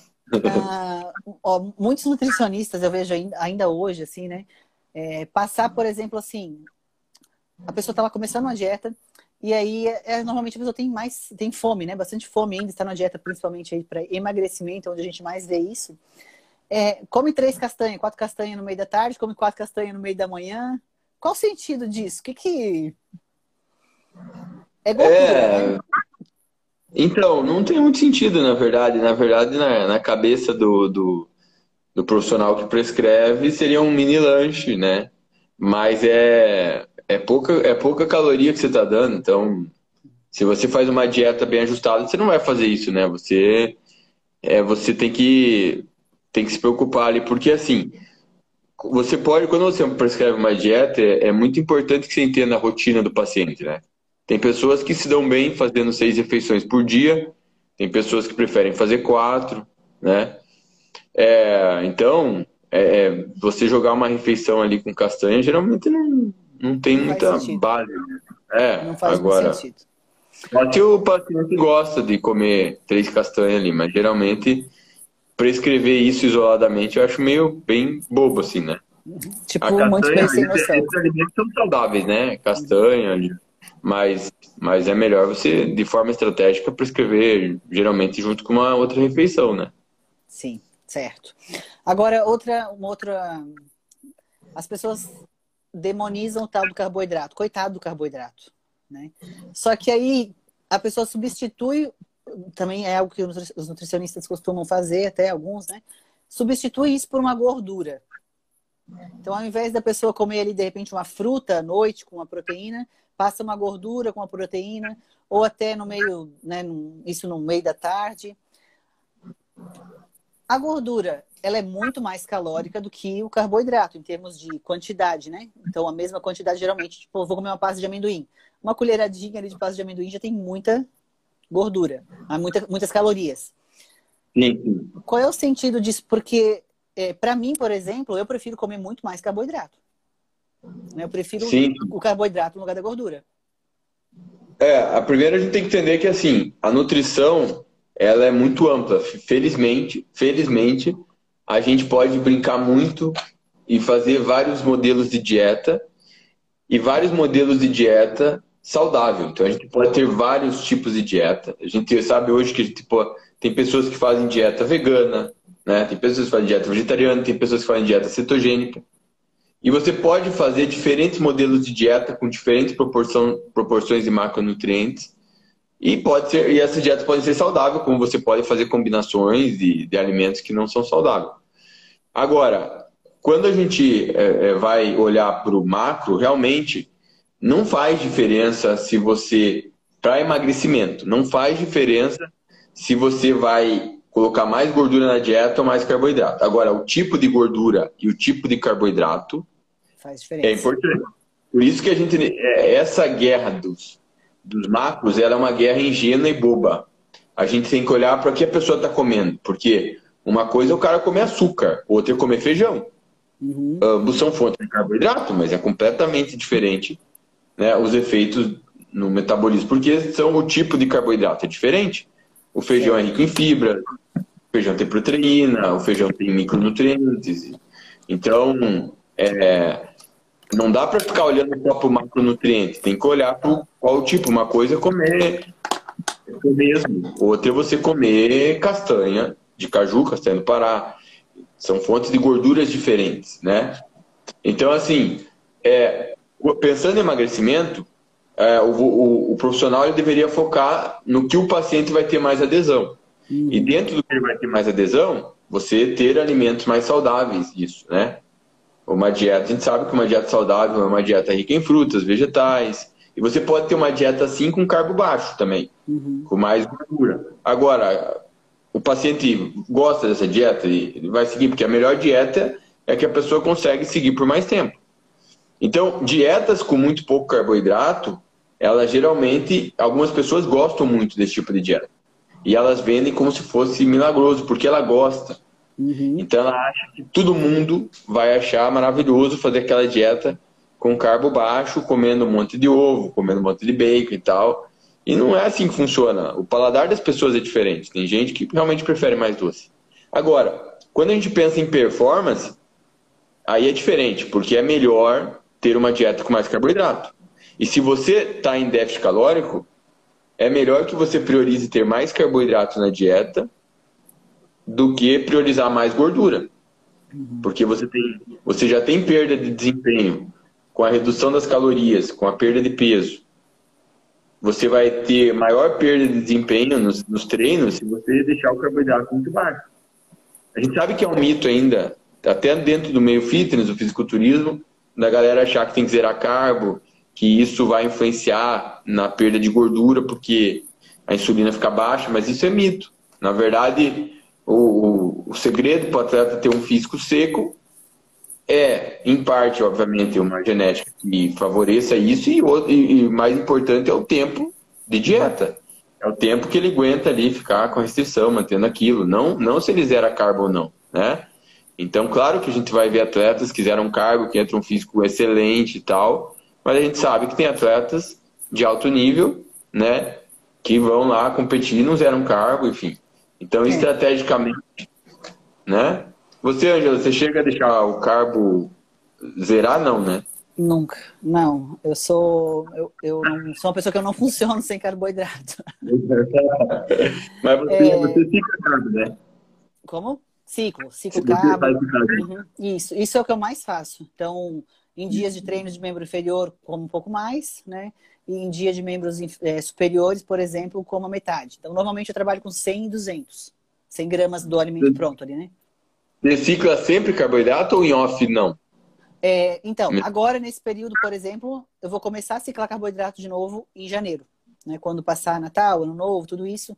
Agora eu tô comendo alimentos bons. Eu continuo com a, minha dieta, mas eu tô comendo mais sem ciclar muito, sem. Tem, ah, tô com mais fome agora nessa refeição, eu como um pouco mais, na próxima, de repente, eu não tô com tanta fome, eu como um pouco menos. Então, não, eu não tenho controlado tanto a quantidade do que eu tô comendo agora. Mas assim, ah, então agora, agora nessa fase nem balanço você está usando. É, só quando eu quero comer uma coisa que eu gosto muito, né? Ah. Por exemplo, assim, a minha mãe tá aqui em casa. Então, hoje ela fez, tinha arroz, feijão, mandioca, é, e ela fez um frango na panela, assim, meu Deus do céu, que delícia, né? Aquele meus frango, mais ou menos. Então, aquilo ali, eu sei que eu, eu, eu fiz um prato moderado, né? E fui comer. Só que eu não consegui ficar só com o prato. Aí o segundo eu pesei. Não, vou botar só mais um pouquinho mesmo. Mas eu pesei, porque, por exemplo, o aipim, ele, ele um pouquinho, né? Ele, ele já é... dá, é, pesa muito, né? Então, assim, o arroz não pesa tanto. Isso. Então eu tive que pesar para não passar muito né, do, do, ponto, senão eu comeria duas refeições ali, com certeza. Duas refeições de carbo alto num, numa refeição só. E a, eu falo pra galera, né? Acho que sim, uma coisa muito legal que no fisiculturismo a galera faz bastante, tem gente que faz com maestria, é ciclar carboidrato. Realmente acelera né, a, a mudança do físico, né? É, eu acho impressionante como o físico responde bem quando você está ali é, um tempo de dieta e começa a ciclar carbo, né, o físico vai respondendo. E quando você aprende, tem um feeling de como teu físico responde, isso é muito foda, né? E isso é o que eu, que eu faço praticamente o ano inteiro, Dudu. Esse ciclo de carboidrato. Ah, vai chegando, eu vou diminuindo, né? Aumentando, na verdade. É, eu nunca fiquei assim, por exemplo, dois baixo e um alto. Ou eu faço dois, é, um alto é, um baixo, um alto, um baixo, ou faço no máximo dois baixo, mas nunca zero, sabe? Tipo, dois, de 100, dois dias comendo 100 gramas de, do carboidrato pronto, porque normalmente eu como arroz. Eu, o ano passado, o ano passado, esse ano eu passei o ano inteiro só no arroz é, e na aveia, então, porque era algo fácil de comer, né? Também fácil de preparar, tudo mais. E como eu passei muito tempo nos Estados Unidos, lá a gente não tem mandioquinha, não tem o, o, o, aipim, então tem algumas coisas que lá você não tem, né? Então não são tão, tão boas. E aí eu fiquei no arroz mesmo. Mas, Mas normalmente eu faço o show inteiro. Arroz, aveia e fruta também ou fruta, você tirava sim, fruta? Sim, sim, não, nunca. fruta sempre. Só que a fruta, como eu comia mais de manhã e à noite, era a mesma quantidade. Então, a, a fruta nem entrava no, no, no, ciclo do carboidrato. Né? A fruta era 200 de manhã e 200 de noite. Isso. Era fixa. O que mexia era no resto dos alimentos. Mas é, era 200 de mamão de manhã, né? ou de morango. Ou eu dava uma mesclada nas frutas ali. Porque também lá não tem mamão. Então, eu gosto muito de comer mamão de manhã. Mas daí lá o mamão não é bom. Aí eu trocava por, por ou abacaxi ou morango. Aí eu ia lá na tabelinha e via o que, que podia comer para dar a mesma quantidade, né? E inclusive tem uma tabela tua de frutas que, uh, que era a tabela que eu constei. Engraçado que tudo que eu quero saber, eu coloco lá no, no Google e aparece você das coisas que eu quero saber. Então, eu primeiro, ah, boto lá um hormônio, alguma coisa que eu não, né, não tô muito ligada ali, que, que faz tudo, e vem lá o do, do, do Halush. É de anos, coisas de anos atrás, é, vem a, a, os teus artigos. Você tem que, tem que pegar meu livro de emagrecimento. Vou ter Sim. É, mais atualizado. É, Sim, quero, eu quero eles, eu preciso. Mas eu tenho que encontrar. E... Mas a fruta, não, a fruta não mexe, não. E eu já falei até, né? Eu tenho um, um coach que é, faz um, né, cuida do geral, enfim, orienta, que é americano. Eu falei para ele, pode mexer em qualquer coisa, mas não tira a fruta, não. Você mexe em qualquer coisa aí, mas não me mexe nas frutas. Dudu, deixa eu dar uma olhada nas perguntas aqui. A gente já está com uma hora e meia de live, acredita? Meu Deus, passou e a gente não falou metade das coisas, ainda acelerou, né? Deixa eu ver se eu tenho alguma pergunta aqui. Se alguém mandou alguma pergunta aqui que não é prescrição, que o povo quer saber que é prescrição, né? Hum, eu passo 5 milhões de oxandrolona duas vezes ao dia. Estou com cisto. Bom, quem sabe esse aqui seja. Você consiga responder aí, eu já vou olhar outra. Tá enxergando aí, porque estamos nós dois aqui assim, ó, para ver a pergunta. É... A médica passou 5 miligramas de oxandrolona duas vezes ao dia. E ela está. Ah, porque nem dá para ver isso, porque está muito grande a pergunta. Deixa eu ler aqui para ti. Uhum. É, 5 miligramas de oxandrolona duas vezes ao dia. E ela está com cisto no ovário direito. Tem algum problema ela usar esse, esses 5 miligramas? Olha, na verdade é, é, complicado se ela passou pela médica e ela Sim. autorizou, ela tem que confiar aí na profissional. É. é. a princípio, é, quando a mulher, só por ela ter o cisto ali, essa dose é uma dose né, relativamente tranquila. Mas é importante que, que o mais importante é que você tenha segurança para utilizar aí que, que a médica tenha te explicado esses fatores, né? É... Sim. Mas se ela foi no médico, ela já começou certo, né? Se a médica que, é. que autorizou. Como a sair... não vejo muito, né? Já que é uma dose relativamente baixa. Olha, acho que como sair e quando sair de um cutting para um booking? Acho que aí tá uma pergunta um pouco. É, não, deixa que eu entendi. Como sair e quando sair do cutting para o booking? É, na verdade, quando você faz um cutting, a princípio, você leva em consideração primeiro se você atingir o seu objetivo e num segundo momento, se você não atingir o objetivo, tem que ver se está compensando continuar no cut, porque às vezes você tinha que perder muito peso realmente e você não vai conseguir atingir aquele físico que você queria num primeiro momento, né? É, às vezes vai ficar muito difícil de perder peso, porque se, quando a pessoa já perde muito peso e tal, ela atinge um platô e é normal. E aí às vezes não adianta ficar insistindo, né? Porque às vezes, é, você pode perder muita massa muscular, se fez natural, vai, vai atingir um percentual de gordura muito baixo. Enfim. Então, você tem que avaliar esses dois pontos.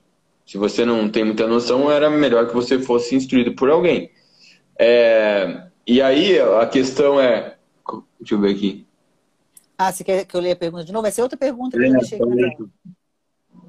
Sair do cut. Deixa eu ver a pergunta aqui de novo. Sair do cut e entrar no booking. Ou sair é, e aí no...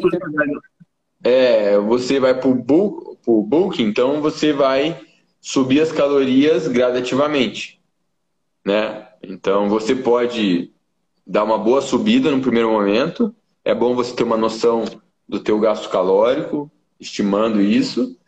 É, principalmente se você não tem muita experiência, né? Porque o atleta, a pessoa que já faz dieta há um bom tempo, é mais fácil ela fazer essa transição. E aí sobe gradativamente, porque se você comer demais de uma vez, você pode acumular muita gordura. Então é melhor subir gradativamente essas calorias, tá? Mas essa questão do, do tempo do cutting, obviamente, pelo menos uns, um bom cutting aí vai pelo menos uns três meses, né? Quatro meses para fazer algo é, sem extremismo ali, legal. Mas aí também o tempo, na verdade, depende muito também do quanto você aguenta fazer dieta ali. E se você atingir o seu objetivo, está satisfeito, esse, esse fator aí, né, também. Certo. Essa daí pode ler? Ah, essa, do, essa é a próxima? Qual que é, é? Essa agora é a próxima aqui. É que eu tinha colocado uma outra que agora eu já perdi ela aqui. Mas essa aqui é a laxos, laxosterona. Também dá efeito colateral? Ela funciona? Laxosterona. Não, ela não tem colateral, mas não funciona. Coisa boa tem colateral. Ai, meu Deus. é. Deixa eu achar uma outra aqui. Isso não. Anticoncepcional já falamos. Qual o máximo de ciclos que se pode fazer? Na vida, no ano, no que, que a pessoa está perguntando, não diz aqui, mas é uma mulher. É, ela ser bem leiga, ela vai ter que tem que ler meu livro de hormônios. Então, Lê, ó, quando já, já indica o livro aí, Dudu, porque é, é muita coisa para falar, né? É, a pessoa tem que entender que usar hormônio, assim, você usar hormônio ele prejudica a tua saúde, né? O quanto prejudica depende do quanto da quantidade que você usa e do tempo de uso. Quanto maior a quantidade, quanto maior o tempo de uso, pior para a sua saúde. Agora, o quanto isso vai afetar lá a sua longevidade e tal, é difícil mensurar isso, né? A gente sabe que quem usa por mais tempo em dose mais alta vai ter mais prejuízo na saúde, né? Mas isso é difícil avaliar, tem que ser avaliado individualmente. Então pense, eu só falo assim, cara, se, vai, se você vai se meter com hormônio, é bom você pensar muito bem, né? Porque quando você começa um ciclo, normalmente você vai querer fazer outro depois. A não ser que tua experiência foi muito ruim por causa do colateral, mas se você fizer um ciclo e você gostar, é difícil você não querer fazer de novo. E aí que tá o problema, né? Você fica, às vezes, naquela e chega uma hora que o cara tá lá abusando de hormônio, não quer mais parar, né? Tá viciado. É, eu falo isso por experiência própria, né? Enfim. É, é por isso que é bom ter orientação, né? É, por isso que a gente sempre, uma coisa que a gente sempre fala por aqui é a pessoa procura um profissional habilitado para não fazer merda, né? Se vai fazer, faz direito. Não faz por conta, não pega o ciclo do amigo da amiga, porque vai dar merda, gente. Então, o que pode, você pode fazer é amenizar o tanto de, de merda que pode dar ou não, tendo orientação de um bom profissional que vai, vai Quando você mexe com estética, não, né, ninguém. Não tem hipocrisia assim, falar, ah, eu usei esteroide e não me arrependo.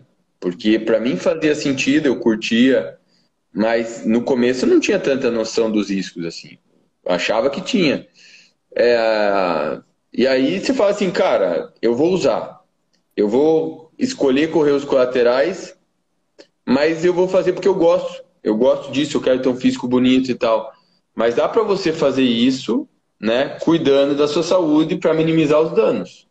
Né? É uma escolha legítima. Né? Normalmente as pessoas escolhem correr riscos, elas não pesam muito na balança, né?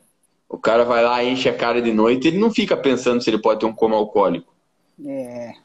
Ah, é, é, é, uma mas... droga diferente, mas é uma droga também, né? As é uma droga. Porque... Só é uma droga então, legalizada. É, com, com esteroide você pode fazer uma escolha racional, fala, cara, eu, né, eu vou escolher usar porque eu quero melhorar meu físico e tal. Eu sei que isso me faz mal de alguma forma, mas eu vou tentar usar de uma forma que faça menos mal. Mas não dá para ignorar que não vai fazer mal, mesmo que tenha acompanhamento médico, não interessa, vai fazer mal. Mas dá para fazer menos mal, obviamente. Exatamente. Uma pergunta aqui, ó. se a meia vida da oxandrolona é de 8 horas, não teria que tomar 5 mg de 8 em 8 horas? Ou só cinco por dia faz sentido?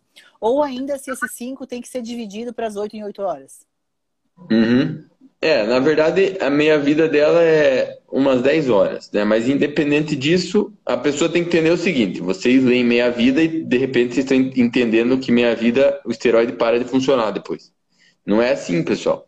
Meia vida é a concentração do esteroide caindo pela metade. Então, é, se você tomar 5, depois de 10 horas, vai ter 2,5 no teu sangue, para simplificar. Passou mais 8 horas, vai cair para 1,25.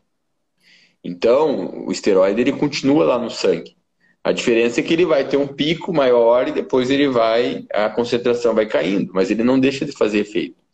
Então, assim, no caso da oxandrolona, desses medicamentos que você usa assim, não, não, não tem muito problema você não respeitar a meia vida. Vai fazer efeito de qualquer jeito.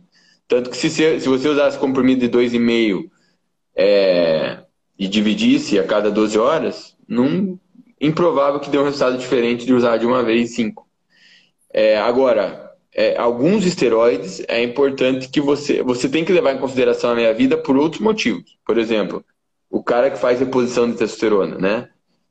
Se ele usar uma testosterona de ação rápida lá de meia vida um dia e, e ele está fazendo reposição hormonal, é, não é interessante ele aplicar essa testosterona que tem uma meia vida de um dia a cada a cada sete dias ou a cada 15 dias.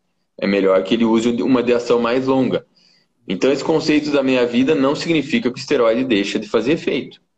Ele tem uma utilidade para alguns contextos, tá? mas é, não necessariamente tomar dentro da meia vida vai necessariamente fazer mais efeito. Né? Tá? Perfeito. Dudu, temos muitas perguntas ainda, mas muitas foram respondidas no meio da live, as pessoas às vezes que entraram antes ou depois, ou né, acabaram. Mas é, a gente já está aqui bem com horário bem. Né? Quero deixar você dormir também, estudar, não sei, né? acordar cedo, amanhã você acorda cedo, não? É, é, não, eu vou, vou ver novela agora. Novela? Você é noveleiro? É, vou ver Verdades Secretas. Não sei se. é, o último, é o último capítulo. ah, tá, entendi. Então tá bom. É. Galera, essa live vai ficar salva, tá? Então, assim, olha que bacana. Vou deixar a live salva para vocês. Agora vocês vão lá e comentem, tá? Porque vocês estão, vocês estão me irritando, vocês não vão lá, não comentam. E aí, daqui a pouco, eu tiro a live lá do Instagram. Então, bora lá comentar, deixar se vocês viram, gostaram. É, deixa um, um, um, recado lá pra gente. É muito importante vocês participar, é, interagir, porque isso nos motiva, né, Dudu? A fazer, mais, a, tra a, trazer mais conteúdo. Agora, quando a gente vem e traz um conteúdo bacana e tal, pô, Dudu falando aqui por mais de uma hora e meia com vocês, é, respondendo muita pergunta, né? Dando aula aqui de graça. Aí a galera vai lá, é. assiste e pronto, foi embora. Ou vai lá e salva a live para ficar vendo toda hora, mas não, faz não deixa um comentário. É, é, é uma motivação para nós, né, Angela? Tá, tipo, porque, tá. É, porque senão a gente pensa o quê? Não tá gostando. Se é. não tá gostando, o que a gente vai fazer? A gente vai pegar, vamos sentar eu e tu lá, trocar as ideias e tal, gravar e aí cobrar isso, porque daí as pessoas dão valor. Quando é de graça, parece que as pessoas não dão valor. Dudu, deixa mais uma vez aí é, para as pessoas comprar teu livro, onde encontra. É, se, você hoje não faz mais. Você atende ainda atletas, não? Pessoas comuns? É... Eu, eu atendo pouco, atendo só, eu atendo só para manter a prática, né? Para continuar. Uhum. É, é importante, né? Para eu estar tá sempre aprendendo aqui. Aí eu atendo pouco, então, mas se alguém quiser, vai lá no meu perfil, que lá tem link para tudo. No meu perfil ah. tem o link para Então, é, lá no perfil vai ter aquele link, o link, um link, você clica naquele vai abrir vários links. Isso, tem, tem de tudo lá. Então, gente, tá. qualquer serviço, né? Querem ser, ser atleta, não sei atleta, mas enfim, ter o Dudu aí como, como coach, como nutricionista. É só vocês ir lá no perfil dele, clicar no link que vai ter é, um link lá específico para isso comprar o e-book, comprar o livro, né? Os livros, os e-books, tá tudo lá no perfil dele. Vão lá, façam a festa. Aproveita que está na promoção até domingo? Até domingo. Até, até domingo, domingo os, tá então, é, é uma... Os livros estão na promoção, os e-books não. Hum. Ah, os e-books não, é o livro. Mas corre, galera, porque é só nessa semana. Na semana que vem nem o e-book vai estar mais na promoção, né? Não, nem o livro vai estar mais na promoção, né? Sim, exato. Mas tem tá, tá vendendo de, de produto lá, de tudo que é, é, tipo e, enfim, tem muito conhecimento lá pra galera. Os meus livros são muito didáticos. Uhum. É, eu sou bem conhecido por, por pela, simplificar. Eu tenho muita facilidade de simplificar as coisas, né? Então, Ângela, fico muito feliz aí que você esteja acompanhando meu trabalho. Eu também sempre estou acompanhando, acompanhando você e torcendo por você. Eu tenho realmente Obrigada. muita admiração, né? Para mim, você é um atleta diferencial não só pelo shape. Eu olho além disso, eu vejo o que você representa dentro dessa categoria. E isso eu acho que eu não consigo ver um, uma atleta que vá superar você no que você representa ali como uma atleta inteligente, né? E que dá muita força assim a, categoria wellness, né? Você é uma peça ali fundamental dentro da história da categoria. E não tem como não admirar né, o que você faz. Acho que é, as pessoas têm que, têm que olhar além. Acho que o que você está fazendo hoje aí em relação a conteúdo também é, deve ser exemplo, acho que né, para as outras atletas, né? É, isso acho que o Arnold, o Arnold ele já falava isso na enciclopédia dele, o que um atleta, né, é, ele às vezes o atleta está lá brigando porque ele não é patrocinado, né, reconhecido, e ele tem que se perguntar o que, que ele faz pelo esporte dele. E você faz muito, né? Então acho que isso é muito foda. E muito obrigado aí pelo convite, tá? Uma honra para mim estar tá aqui. Fico feliz que você está me acompanhando, tá? E Nossa, eu, eu, dou muita risada também. Aprendo, isso que é legal. Eu aprendendo e dando risada lá. Eu falo as coisas que a gente gostaria de falar, mas às vezes tem medo de, né, de ser direto assim ao ponto. Dudu, ah, obrigada é, de coração, viu? Você é fantástico. E você é... tá, tá no Iguaçu com a gente agora, né? Sim, então eu tô, meu, eu tô muito feliz de estar lá com vocês né, de poder aprender, né? Imagina, só profissional top lá, profissional incrível, com tanto conhecimento. Então, eu vou, com certeza, é, ter muito proveito disso, aprender muito com vocês. E o que eu puder contribuir, seja divulgando, seja falando sobre, tentando é, conscientizar mais as pessoas da importância né, de ser um profissional, de ser acompanhado por um bom profissional, é, vocês podem contar comigo. E gratidão por ter você aqui. Espero que a gente possa nos encontrar em breve. Um beijo para você, feliz Natal, feliz Ano Novo, se a gente não se vê mais, né? É isso aí. até mais. Tchau, tchau, galera. Beijo, Beijo, tchau, tchau. Galera, obrigado aí e não deixa de deixar uma mensagem lá para nós. Um... Isso, Isso, é muito importante, motiva muito. Obrigado, muito obrigado gente. Por tchau, tchau.